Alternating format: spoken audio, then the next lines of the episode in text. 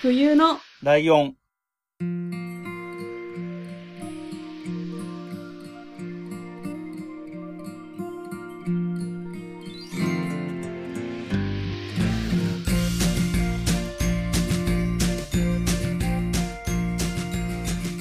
この番組は山梨県出身以外共通点のない二人がそれぞれ好きなことを話す番組です。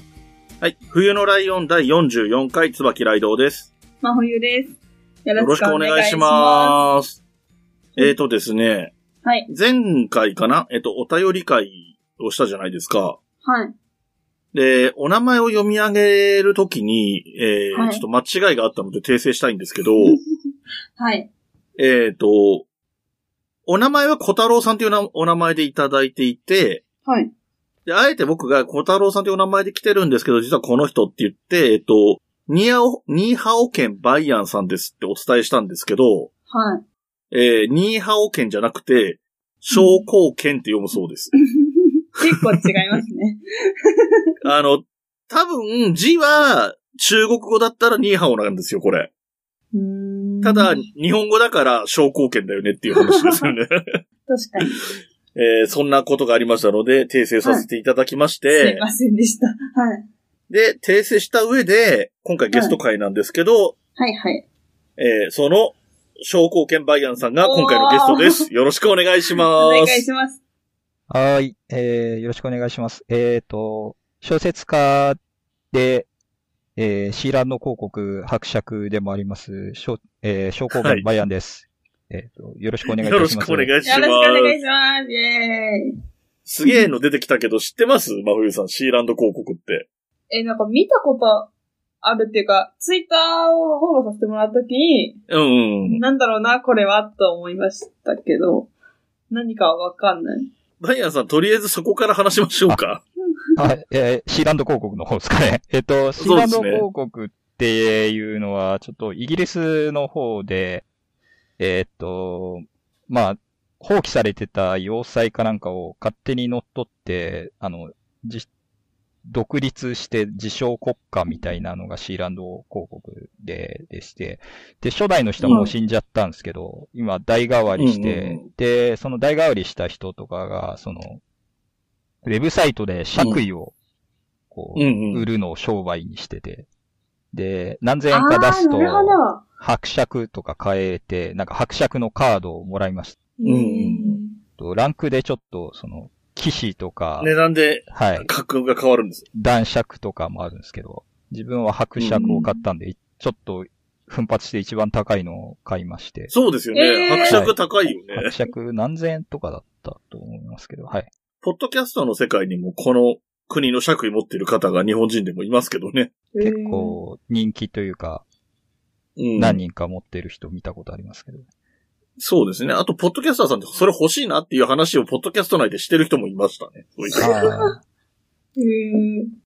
うん。えーそんな、えーシーランド広告の伯爵でもあるんですけれども、かっこいい。えー小説家でもいらっしゃって、もともと、えー小説家として本を、えー出される前から、一応ツイッターの方では相互にフォローしているような状態ではあったんですけど、うん。書籍がね、あの、紙の本も発売されたので、あえて紙の本の方を僕は買わせてもらっていまして、うん。えっ、と、今日も始まるまでギリギリまで読んで、はい。えーブックメイの時と同様、半分までしか読んでないっていう状態で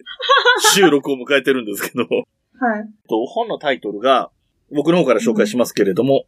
後部大停電というタイトルです。はいうんまふみさん全然わかんないでしょ？うん。全然わかんないです。うん。な、何っぽいとかなんかある？なんとかっぽいな、みたいな。もう一回言ってください。後部大停電。いや、わ、まず漢字が思いつかないよね。もうわかんない。全部ひらがなで再生されてま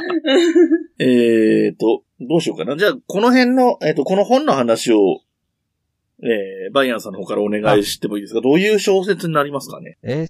とですね、歴史小説でありまして、で、字面的にはあの、光るに、武士の武に、大きいに、はい。えっと、皇帝の帝、皇帝の帝ってあの、なんていうんですか、エンペラーの方ですね。で、はいはい、はい。伝説の伝で、後部大帝伝って言って、で、うん。後部邸っていう人がまあ歴史上にいたんですけれども、その人の伝記みたいな内容で、えっ、と、書いてます。もともとはですね、その、小説の投稿サイトで、小説家になろうっていう大手の、うん、えっ、と、サイトがありまして、そちらの方に、えっ、と、ずっと投稿してて、うんうん、まあ別の会社のアルファポリスっていう、また大手の、えっ、と、小説の投稿サイトみたいなのがあるんですけど、これがちょっと、うん、えっ、ー、と、アルファポリスには、その、うん、小説家になろうの方で登録してる小説も投稿できるというよくわかんない、あの、変わったシステムが採用されてて、で、うん、小説家になろうの方はそんなに歴史小説とか時代小説とかはあんまりない、うんうん、ないっていうか、そんなに章とかが盛んではないんですけれども、アルファポリスっていう方は歴史小説、時代小説大賞っていうのがあって、歴史、時代小説大賞かな。で、そういうのがあって、うん、で、それに、ちょっと書き途中のこの後部大停電っていう作品を一回、えっ、ー、と、出したところ、最終選考まで残って結局賞は取れなかったんですけど、そのことが、うん、まあ、まあ、賞レースを編集者さんもチェックされてて、うん、で、大空出版っていう出版社の方から、その編集者さんが、その最終選考に残ってたあの作品ですけど、うちで歴史小説のレーベルを新たに作りたいんで、出しませんかっていう話で。そうなんだ。で、それが、話が来たのは、小説家になろうの方に、あの、メールが来たって、ちょっとややこしかったですね。どういうことなんだろうと一生思いましたけども。まあ、まあそういう流れで、えっ、ー、と、まあ、お話もらってから結構時間かかったんですけれども、まあ最終的には紙の本と電子書籍と両方、その、自費出版とかじゃなくて、うん、その出版社持ちの方で出させていただけるようになったというところであります。なので、孫を勝たなきプロの小説家なわけですよ。いや、そうですよ、本当ちゃんと出版社から出てる小説なので、はい。やっぱりそこは大きいですよね。で、あと、そうそう、あの、お名前の方ね、あの、さっき、あの、ニーハオ県って間違えて読んだって話をしましたけれども、大変失礼しましたけれども、あのー、どういう経緯でこういうお名前なのかなっていうところが興味深いんですけど。うん。確かに。えー、っとですね、これ書くにあたって、なんか、いろいろ今までにその後部亭っていう、後部亭流集っていうんですけど、後部亭のその、うん、えっ、と、先行する小説とか、まあいろいろコンテンツが今までに出たものも一応あるので、それを確認してたところですね。あの、うん、今までに書いてた人が、さらにその、参考にしているみたいな、昔の、すごい昔の小説があって、それ、昔ってどれぐらいかっていうと、江戸時代に書かれた、工部亭の小説があって、それを書いたのが商工権、商工権キアンっていう人なんですよ。で、多分、なんでこのニーハオ県とも読めるとは思うんですけど、なんでそういう名前にしたかっていうところを考えると、多分その、中国の作品を本案する、してる人なんですよっていうののアピールのために多分こういう名前にしてたんだと思う。ああ、なるほど。商工研究。まあ、キアンもなんか、えっ、ー、と、あれがあるらしいんですけど、由来があるらしいんですけど、まあ、それは取る格として、うんうん、まあ、商工研っていうのは多分そういう本案小説の人ですよっていうところなのかなっていうところで。なるほど。じゃあ、商工研はまあ、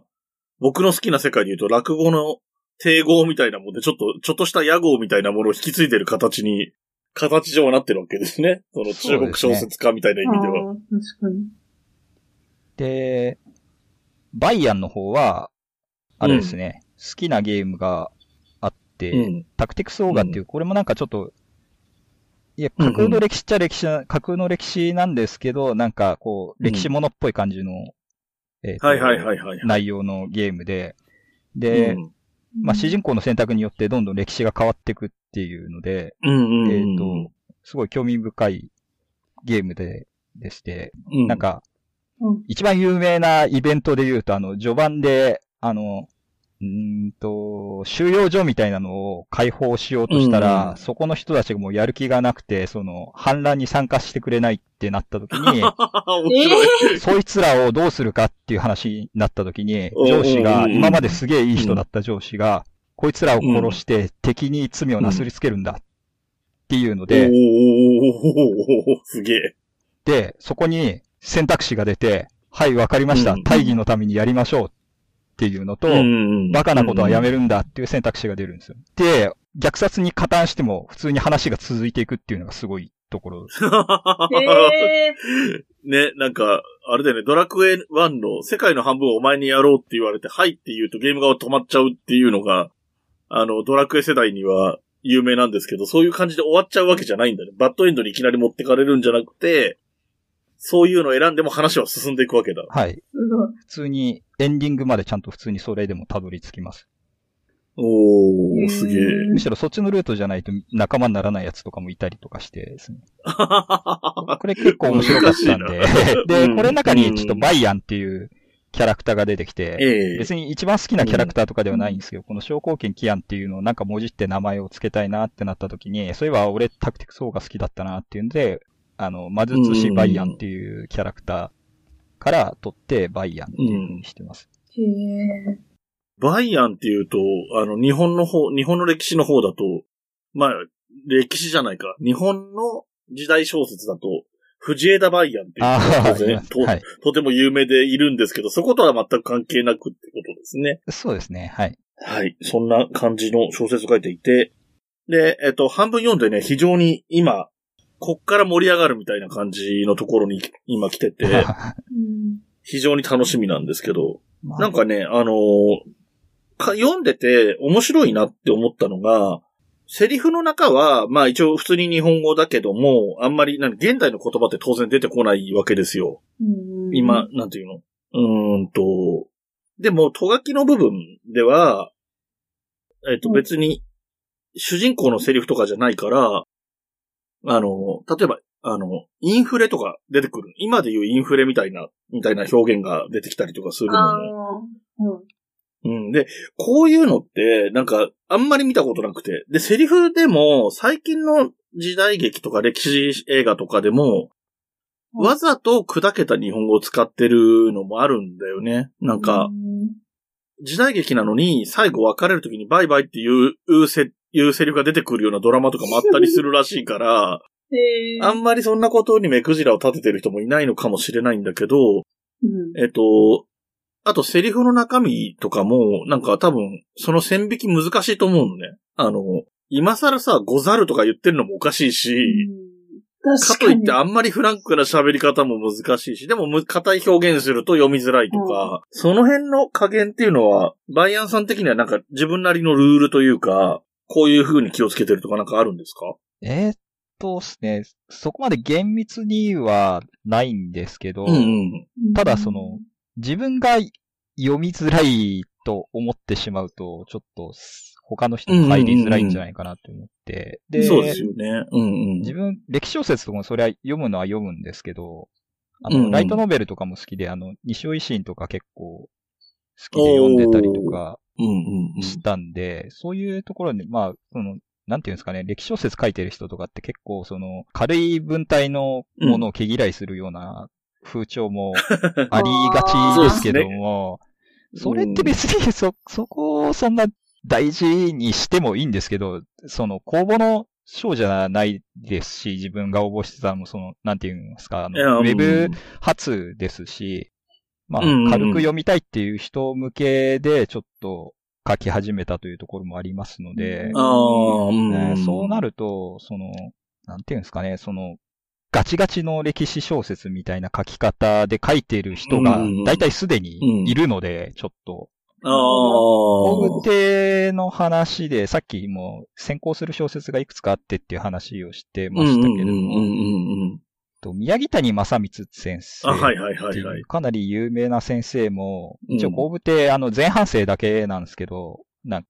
うん。草原の風っていう小説で結構固めの文章で書かれていて、はいはいはい。格調高いの読みたい人はあれ読めばいいじゃんっていう話。まあ途中で終わなるほど。終わっちゃうというか死ぬところまでやらないんであれなんですけど、肯定即位してぐらいで終わりの小説なんですけど、うん。で、それとあと、後部亭の右腕の五巻っていうのをうん主人公にした五巻っていう小説も書いてて、だいたいうん宮城谷正光先生のその2作読めば一応、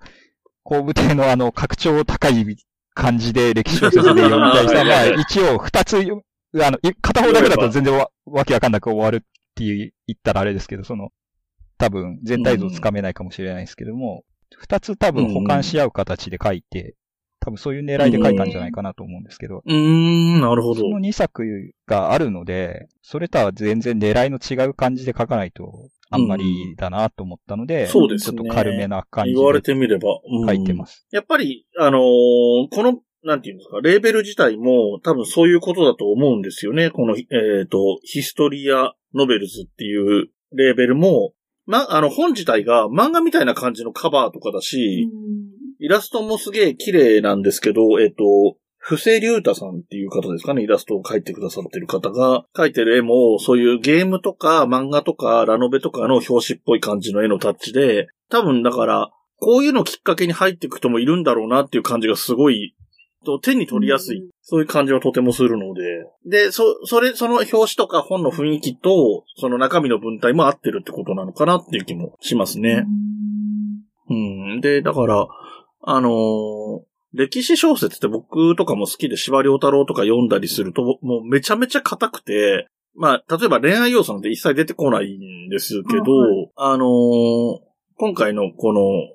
後部大停電とかは、まあ、多くはないけど、それでもちょっとそういう要素も出てきたりとかするし、うん、なんか、なかなか、えっと、そうか、なんていうの、ポップな感じで読みやすいのかなとは思いましたね。なるほど。布施隆太さんっていうのは、あの、布施隆太先生は、あの、モンスターハンターとかのイラストを。描いたりしてたりとか、あとえー、カプコンすからちょっと。仕事をもらって書いてるっぽい感じでしたね。あと、ラノベの、やっぱり、うん。表紙とかをいくつか書いてる方なので、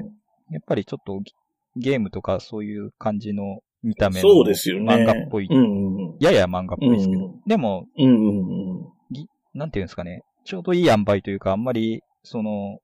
安っぽい感じではないので、うんすごく、すごく、あれですね、理想の感じのイラストレーターさんについていただいて本当にありがたい限りで。そうですね。絵の感じとかも、なん、なんていうのかな。衣装とかも、なんか、奇抜なこととか、今風な要素入れたりとかじゃなくて、あの、ちゃんと時代交渉みたいなことして書かれてるのかなっていうぐらい、それっぽい、あの、歴史ものらしい感じの、えっ、と、鎧であったり、衣装であったりっていう気もしますね。あの、厳密なことまでは僕はわかんないですけど、い印象としてはそういう印象ですね。はい。で、えー、そうで、小説を書いてて、これ、中でも出てくるんですけど、その、五感書とかって、そのれ、実際の歴史の、歴史書その時代の頃に書かれたような、大昔の、えっ、と、だから2000年ぐらい前の歴史書とかに書かれてるような、えっ、と、情報も盛り込まれてはいるじゃないですか。えっ、と、五感書にはこういう風に書かれてるとかっていう言葉が出てきたりしますよね。はい。で、えっと、一方で、えっと、一人一人が喋ったセリフなんて、当然分かってないから、創作になるわけじゃないですか。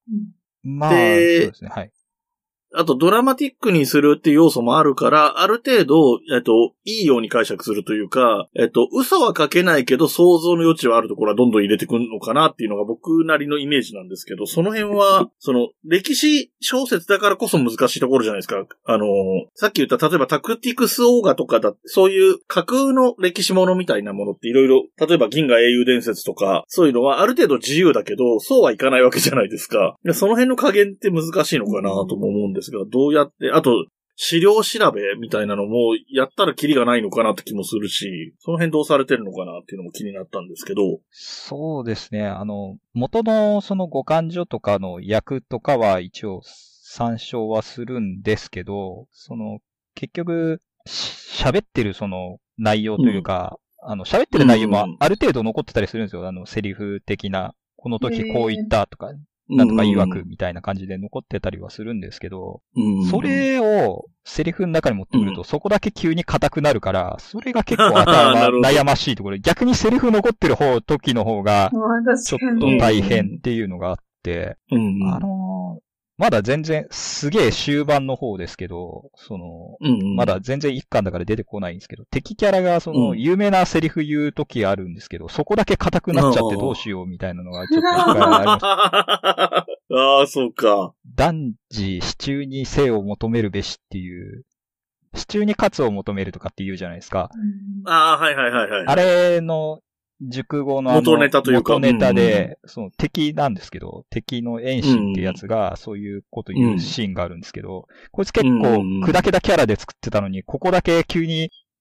硬いセリフにするの どうすっかなみたいな感じは確かにちょっと悩みながら書いたりししてああましたね。ー、面白い。ああ。だからそういうのは、その、宮城谷さんと、先生とか、司馬遼太郎とかの方は、もともと固く書いてるから、そこは多分苦労がないんでしょうね。そういう意味で言えば。そうですね。あのーそう、バイアンさんの方が砕けて書いてる分ギャップが出ちゃうっていうな悩ましさっていうのも、うん今時の歴史作家らしい悩みなのかもしれないですね。この会話だけ浮くみたいな現象が結構、迷信とされているところで起こりがちみたいなうんやつが、現象ありますね。そうですよね。面白いな。で、僕まだだからその一巻の半分ぐらいのところまでしか読んでないからわかんないんですけど、えっと、これ大体全何巻になる感じなんですか？編集者さんと、まだ、でも、多分3巻以上にはなるとは思うんですけど、やっぱそうなんだ。それぐらいは、ボリュームありますね。そうですよね。うん、すごい面白いんだけど。でも、一番でかい戦いが1巻っていうのがちょっとあれですけどね。でも、そこっていじりようないじゃないですか、だって。そう、歴史の順番だからね、しょうがないですよね。そうなんですよね。まあ、ふみさん、僕が今読み終わったところが、その一番大きい戦いがは長くなるのが分かってるから、い。うんな、〇〇の戦い、その1、その2、その3、その4ってなってたから、はいはいあ。、これは大きい戦いになるなと思って、あえて、そこ入っちゃうと途中になっちゃうと嫌だから、確かに。その手前でストップして、この収録臨んだんですけど、はい。そう、そういうところ、ちょっと、これからが楽しみってまさに、そういうタイミングのところまで読んだって感じなんですけど。なるほど。で、なんか、えっ、と、ツイッターの方を拝見してると、なんか、新しいテーマみたいなのも模索してるのかなみたいな雰囲気も伝わってきますけど、えっ、と、赤録あ、そうですね。赤録は、赤録はですね、赤録は三国志の後に、秦っていうあの、普通の譜みたいな字書く国があるんですけど、この国が割とその、すぐパッとしなくなりまして、うん。で、えっと、なんていうんですかね、皇帝の一族同士ですごい争いになっちゃって、全員性格悪いんですよ、この 秦の一族って。あの、あの、諸葛孔明に、あの、うん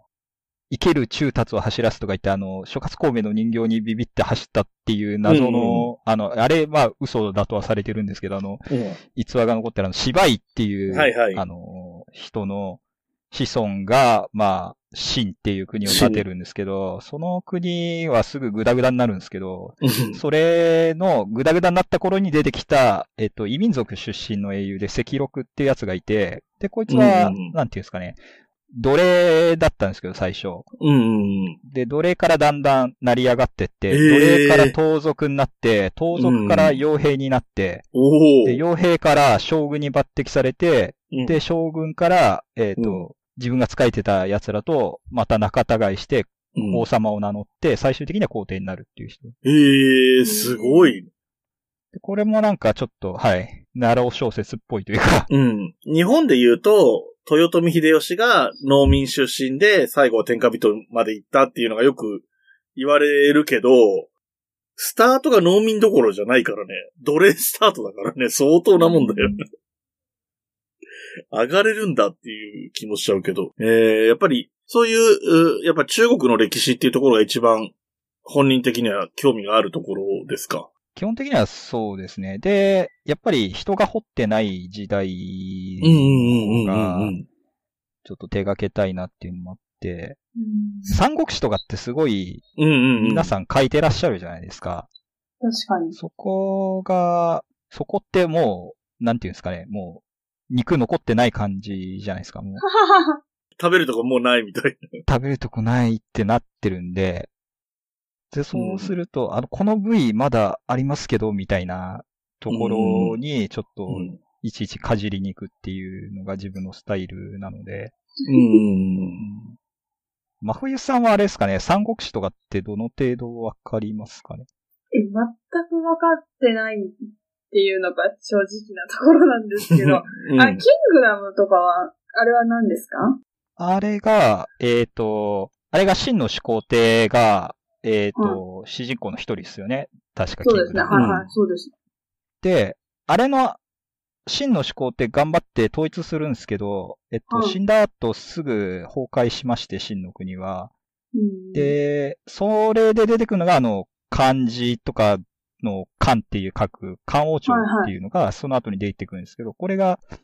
えーっと、項羽と劉邦っていう、なんか、ライバル同士でめちゃ争って、最終的に劉邦ってやつが勝って漢王朝っていうのを立てるんですけど、これが前漢ってやつで、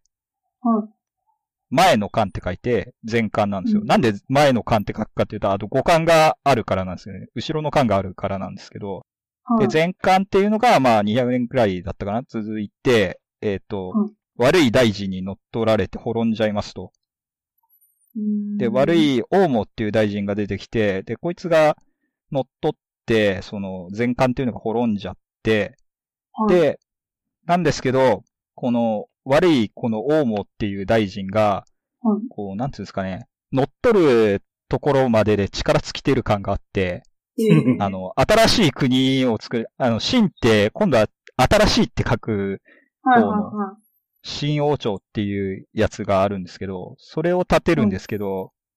くしくも秦の始皇帝と同じぐらいの、その、建国して15年ぐらいで滅亡しまして、で、、滅亡っていうか、その、大反乱がすごい各地で起きちゃって、うんで、その中で、反乱の中で出てくるのが、私が書いてます、その、後部大停電の主人公の後部帝流衆っていうやつでうん、で、この人が、もう一回漢王朝立て直すんで、五漢っていうんですね。ええ前漢は一回終わっちゃって、秦、はい間に秦っていう国が挟まって、五漢っていうのがまた出てくるっていうので、ああ、なんか、分かってきました。時系列が。時系列的にはそういう感じですね。ええで、三国志っていうのがどこかっていうと、はい五漢が終わる頃うんですね。で、で、五漢王朝が終わる頃に、えっ、と、三国志っていうのが始まるんですけど、うん。なんていうんですかね。三国志みたいなところも結構あるので、この、うんうんうんうん。なんていうんですかね、わかるわかる。皇武帝の時代もいっぱいいろんな英雄が出てきて、うんうんうんうん。しっちゃかめっちゃかに争い合う中で、最終的に勝ち残るのが皇武帝流衆ってうんうんいう、うんうん。まあそういうお話ですかねっていうところうなんですけど。んなんか、ならず者みたいな盗賊みたいな奴らが反乱を起こすところから始まる感じとかもちょっと似てるんですよね。三国志そうとですね。後部大停電と。ねえ。すごく、すごく似てるのは似てるんですけど、細かいところのディティールの違いみたいなのが結構、そういうの、比べるのも好きで、あれとかって、三国志の時だと、えっ、と、反乱を起こすのは宗教団体のリーダーなんですけど、こいつ一応インテリなんですよね、どどっちかっていうと。うんなんか、管理の登用試験とかに通らなくてグレたみたいな感じの人が宗教を始めて。で、それが、おカルト宗教のリーダーの聴覚ってやつが、まあ、三国志の時の黄金の乱っていうのを始めるんですけど、うん。古武大停電の序盤で出てくる赤尾の乱っていうののやつは、これは全然インテリじゃなくて、なんていうんですかね、無学門盲だったってか、はっきり書いてある珍しいタイプのリーダーで、へえ、数字が数えられなかったって言われて、そのレベルっていうことなのはいへえ。勇気があったのでリーダーになったみたいなこと書いて、えーそんなんでいいの？みたいな。ちょっと、うん。ちょっと話、細かいところにちょっと流れちゃいますけど、その、うん、ちょっと、この赤尾の乱ですげえ笑ったのが、うんうん。赤尾の乱の幹部に、うん。えっ、と、三国志で出てくる、あの、諸葛孔明の先祖がいて、へえ。で、全然諸葛孔明の先祖感がなくて、うん。あの、内下場で、なんか殺し合いになった時に全員、なんか30人ぐらいぶち殺しましたみたいな、ああ、もう全然らしくない。として、全然賢くない人として登場するして、え、こいつの諸葛孔明の先祖こんなやつなのっていうところとか、んそういうのを調べてて面白いなと。面白いね、確かに。はい。だって、諸葛孔明って言えばね、なんかそれこそ三国志の時代で言えば、一番の賢みたいな感じだもんね。頭インテリみたいな雰囲気ある人の先祖がそんな短絡的な内輪もめで殺しまくるみたいな。すげえ意外な展開ではあるよね。結構だからあれなんですよね、その中国の歴史とかってはい。長いし、やっぱり今僕もこれ、後部大帝で読んでても、やっぱり漢字が多いのと、あと、同じ一族が多いから、名字の漢字が難しくて同じっていうパターンが多いから、あの、馴染んでない人はなかなか入り口としては難しいんだけど、入ってみると今の孔明の先祖が結構短絡的みたいな面白さとか、あの、有名なセリフが出てきたりとかね、そういう要素も含めて面白い要素はあると思うので、ぜひ、あの機会を見つけてね、えっ、と、後部大帝伝とてもいい入り口になる本だと思うので、ぜひ読んでもらいたいなとも思ってるんですけれども、まあ僕も途中なんで、まああんまりあれなんですけど。で、なんか、この後も多分何かしらそういうものを書いていかれると思うので、えっと、後部大帝伝が終わると、さっき言ってた赤録とかを書くのかなって感じですか？あの、結局、書籍化の作業とうんうんうん。並行してみたいな感じになるので、多分書籍化の作業で後部体停電の続きを直していったりする方が、うんまあ優先は優先だろうと思うんですけど、でも、うんうん。まあ、はっきり言ってしまえば一回書き終わってしまっているので、ああ、まあまあ後部。体停電自体は。うんまあ、新しいのも書いていかないと、まあ、後が続かないからっていうのはありますんで、ちょいちょい合間に合間にやっていこうかなとは思ってるんですけど。なるほどね。うんえっと、一個だけ、僕の個人的な好みで言うと、えっと、春秋戦国時代の春秋の方が好きなんですね。僕が個人的に。で、まあ戦国は最終的にさっきのキングダムみたいな話になってったりするし、あと漫画で、あまあ小説もあったけど、勃興って墨に攻めるって書く勃興っていう小説が、後に漫画になって漫画の方で読んだりしてて、あの辺も、まあ戦国、春秋戦国の戦国の頃の話だと思うんですけど、まあ、それよりかその、もっと古い春秋時代のものとかって意外とないような気がするんで、まあ機会があったら書いてもらえたら楽しみだなっていうふうに個人的に思いますそう。ですね。これ、歴史小説読む人はあるあるで、次は何時代を書いてくださいみたいなことを言ってくるっていう人は結構その、好き系の人は多いですね。うんぜひ何時代をとか、なんかピンポイントで、その屈原をみたいな。な屈原縛りですかみたいな。るほどねな。かなかはいフ。ァンがあるあるなのかなと思って。なるほど、なるほど。まあまあ、まあ、まあ、そのあるあるに乗っかってリクエスト、口だけで申し訳ないんですけど、してみました。はい。えーということでね、お時間の方もなかなかはい。思った以上に来てる感じなので、えっ、と、ここ、えー今回はここまでにしまして、えっ、と、引き続き、えっ、と、次の、えっ、と、来週もですね、次回も、えー、商工券バイアンさんに、えー出演していただいて、今度はバイアンさんのおすすめの何かをお話ししていただこうと思っておりますので、よろしくお願いしお願いますし。ます。それでは、真冬さんの方からメールアドレスなどお知らせお願いします。はい。メールアドレスは、huyunolion.gmail.com です。ツイッターのアカウントは、fuyunolion アンダーバーです。ハッシュタグはすべてひらがなで、藤井でお願いします。はい。そして、えーこの番組の楽曲提供はカメレオンスタジオ。そ